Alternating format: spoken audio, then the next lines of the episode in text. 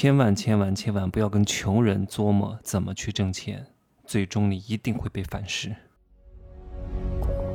没有事实，没有真相，只有认知，而认知才是无限接近真相背后的真相的唯一路径。Hello，大家好，我是蒸汽学长哈。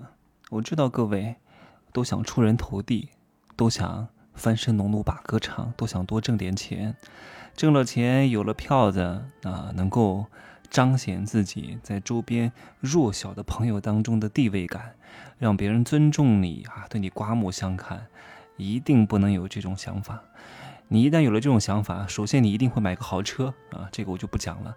车这个东西，如果不是刚需，如果不是你们家有小孩必须要要，真的没必要买，特别是买豪车。就为了充面子，这个话题我暂时略过。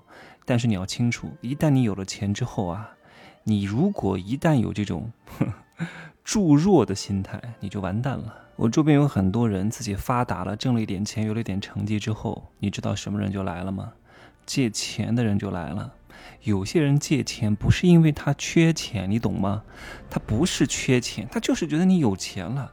我总得从你这占到点便宜，啊，你来帮我投个资啊，啊，然后你来借点钱给我啊，而且有些人一旦发达了之后啊，他就很喜欢去做这些事情，几千块钱借给你缓个急啊，然后呢，你有什么生意，我投点钱给你，投个几万块钱、十几万块钱，祝你做得更好，太可笑了。譬如说，你要投资别人，不是要投资那些比你弱小的啊，帮助他们成长，用你的能量、你的力量，然后把他们做大。我告诉你，痴心妄想不可能。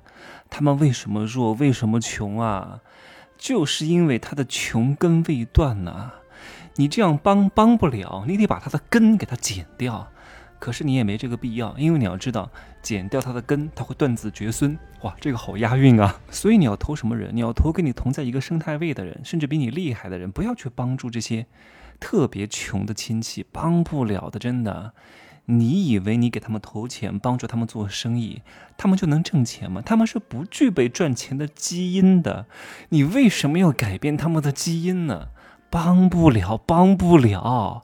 你不要这么圣母心，你不要在这里彰显优越感，因为你现在身家，哪怕你有几千万、一个亿，人家身家只有几十万、十万块、几万块，你投个几十万、一百万给他，说兄弟啊，你把我我我投投投点钱给你，投资你，你好好做生意，人家会觉得，你觉得人家会感谢你吗？不会感谢你的，别人会觉得，你看吧，你来这秀优越感。反正你有钱，你也不差这点钱啊！我先把你给我投资的钱赚了再说。你看，你看，我先把你投资的钱给我赚了。他不在市场上挣钱，他要挣你的钱。哎呀，所以你干嘛要做这种事儿呢？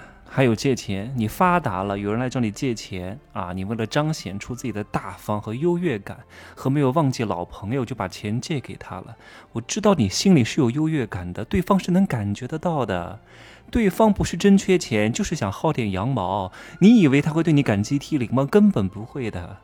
对于一个内心他不觉得自己弱小的人来讲，可能还好一点。比如说你借给我，我真的缺钱，你应急一下，那我真的是会感激你。但是如果你真的是帮助那些特别弱小的穷亲戚、穷朋友，他们不会感激你的，他们会觉得，哎呀，虽然你满足了他们现实的这种需求，但是你又激发了他们内心底层的创伤。他们会更加露骨地体会到你的优越感和自己的屈辱和无能，而这种屈辱和无能的感觉会成为一种潜在的攻击性，所以他们会对那种借钱给自己的这些发达的朋友，不是心怀感恩的，是心怀仇恨的，他会恨你的。你不找他要吧，他也不敢见你啊，因为见到你就会加深一次这种屈辱感。你找他要吧，他也会恨你。你都这么不差钱了，你为什么还来找我要几百块钱呢？你都这么有钱呢，不能接济我一点吗？你怎么这么小气呢？这个就是人呐。我希望各位好好的把这个人性了解一下，有些事是不能做的，就是圣人不仁。以万物为刍狗，各位真的好好理解这句话啊，把人性了解透了，有些事情你就不会再做了，包括助人这件事情都不能乱做。好好的听一下我九月二十七号上线的入世十三节，好吗？看透清楚爱恨，让你修炼一颗七窍玲珑心，达成真的我。真的，哎呀，想想看都觉得特别美妙。当我看透了人世间的繁华与落寞，看透了人性的黑暗，我才能人迎我的我才能迎接人生当中所有的美好。就这样说吧哈，可以加我的微信，真奇学长的拼音首字母加一二三零，备注喜马拉雅，通过概率更高。再见。